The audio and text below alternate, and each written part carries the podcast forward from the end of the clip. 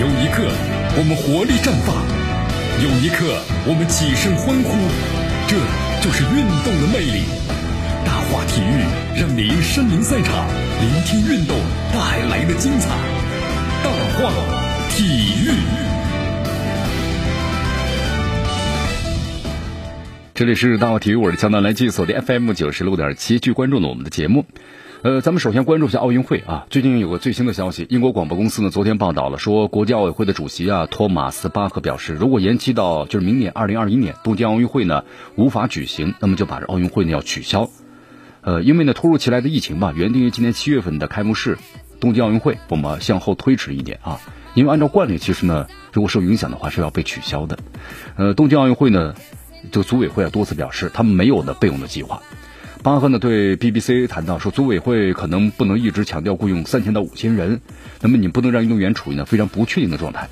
就现在日本所做的工作呀，似乎呢没有没有考虑到明年，所以说现在的话带来很多新新的一些不确定的因素。巴赫呢承认，重新组织奥运会是一项的艰巨的任务啊，肯定有所不同的。巴赫坚持认为，如果没有观众，封闭举办，这不是奥运会的宗旨，也不是奥运会呢想要的，所以说需要更多时间来考虑。那么日本这么做到底可不可行？那么巴赫认为啊，他是希望呢，首届推迟举办的奥运会能够被证明是独一无二的，发出呢全世界团结一致的信号，就大家聚在一块儿，然后呢庆祝战胜了新型的冠状病毒。那么现在的话呀，国际奥委会呢和世界卫生组织积极的在合作，听取专家的这么一个建议。他说我们必须要依靠专家，然后呢根据建议啊，在适当的时间内呢做出适当的这么一个决定。好，这个消息对于日本来说呢不是特别好，对吧？日本呢希望通过奥运会来提振自己的经济。呃，但是现在的话，有可能会面临的取消的问题啊，所以说疫情的控制，这是一个最决定性的因素，对吧？因为疫情控制不了的话，那你看你没有无观众，那么这样的奥运会举办确实意义就不是特别大了。在昨天呢，咱们中国男足呢出场了啊，在上海的后拜尔体育公园内四比一击败了上海的上港队，获得了本期的集训首场教学赛的胜利。替补出场的谭龙呢，为国足打进两个球，韦世豪和董学生各进了一个球啊，四比四比一。但是我们说了，这次这个比赛的话呢是没有直播，对吧？也没有任何的记者，也没有任何的球迷和这个观众，所以说也备受诟病的。那么在昨天的比赛中啊，咱们国足派出是以艾克森和洛国富为发首发前锋的阵容，首发的球员呢还有刘殿座、呃唐淼、张琳芃、李昂，对吧？王申操、金敬道、吴曦、池忠国、韦世豪等等。这个上港队也派出了最强阵容，奥斯卡呀、胡卡尔啊、艾哈迈多夫，还有这个佩洛斯四名外援在内的全部的主力阵容啊。呃，有个好不好的消息，洛国富哈才出场二十九分钟就因为伤退场了，这肌肉拉伤。还有的朋友说呀，你看这次为什么中国足又是这个封闭式的这个比赛的，对吧？啊，刚开始说了可能减压，或者说是呃一个保密战术保密的问题，但后来又有人分析嘛。就说你这么做的话呢，你中国足球怎么走出这个亚洲啊，冲向世界啊，对不对？连这么点比赛都不敢让别人去看去关注，啊，其实后来的话呢，足协也回应了一下，就为什么要封闭，要遵守相关的防疫规定啊，这这个理由大家能够接受吧？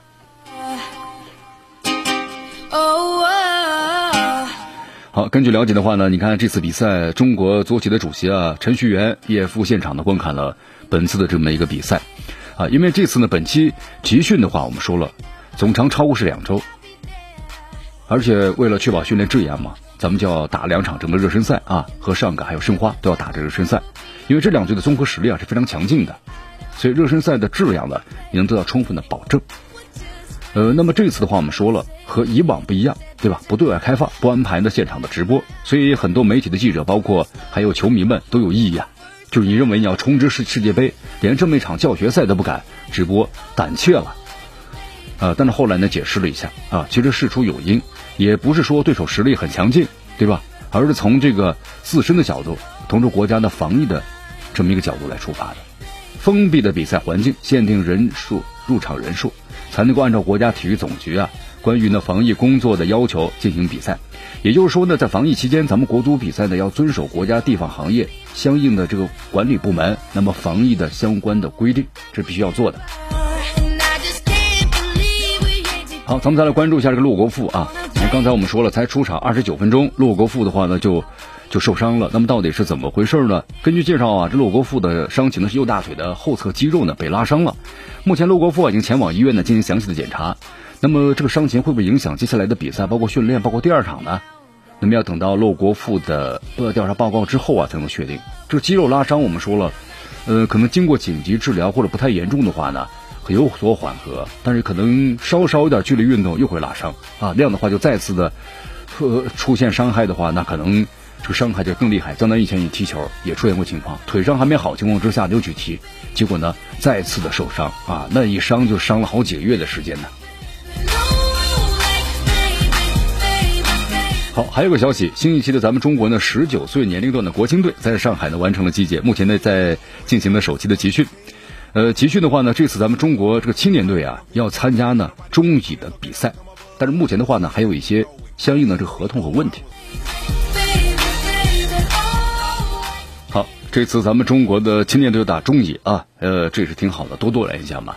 呃，咱们中国足协官方呢是发布了一个，就是本月啊，就是立足长远，提前做好呢二零二四年巴黎奥运会啊足球比赛的这么一个备战的工作。所以说这次经过研究之后呢，十九岁的国家队，咱们的青年队啊。定于是今年的五月十七号到六月六号赴上海呢组织这个集训，那么就集训之后的话呢，就确基本上确定下来了。然后呢要打这个中乙联赛，考虑球员们的个人能力和亚洲对手呢差距比较大，如果不提供稳定的比赛平台的话，他们作为青年队的话，又很少能够上比赛，对吧？在中超里面，所以说得不到锻炼，水平提不提高不了啊。所以说让他们有所为、有所作为的话，那么因此的话，呃，就把他们安排了打这个。中乙的联赛，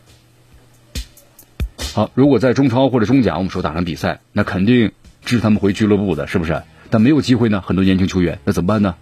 有能力，那就来国青队参加这个中乙吧。那么这样的话呢，这些球员们也得到了俱乐部的认同，因为你在平常的话，他们也是坐冷板凳啊，是不是？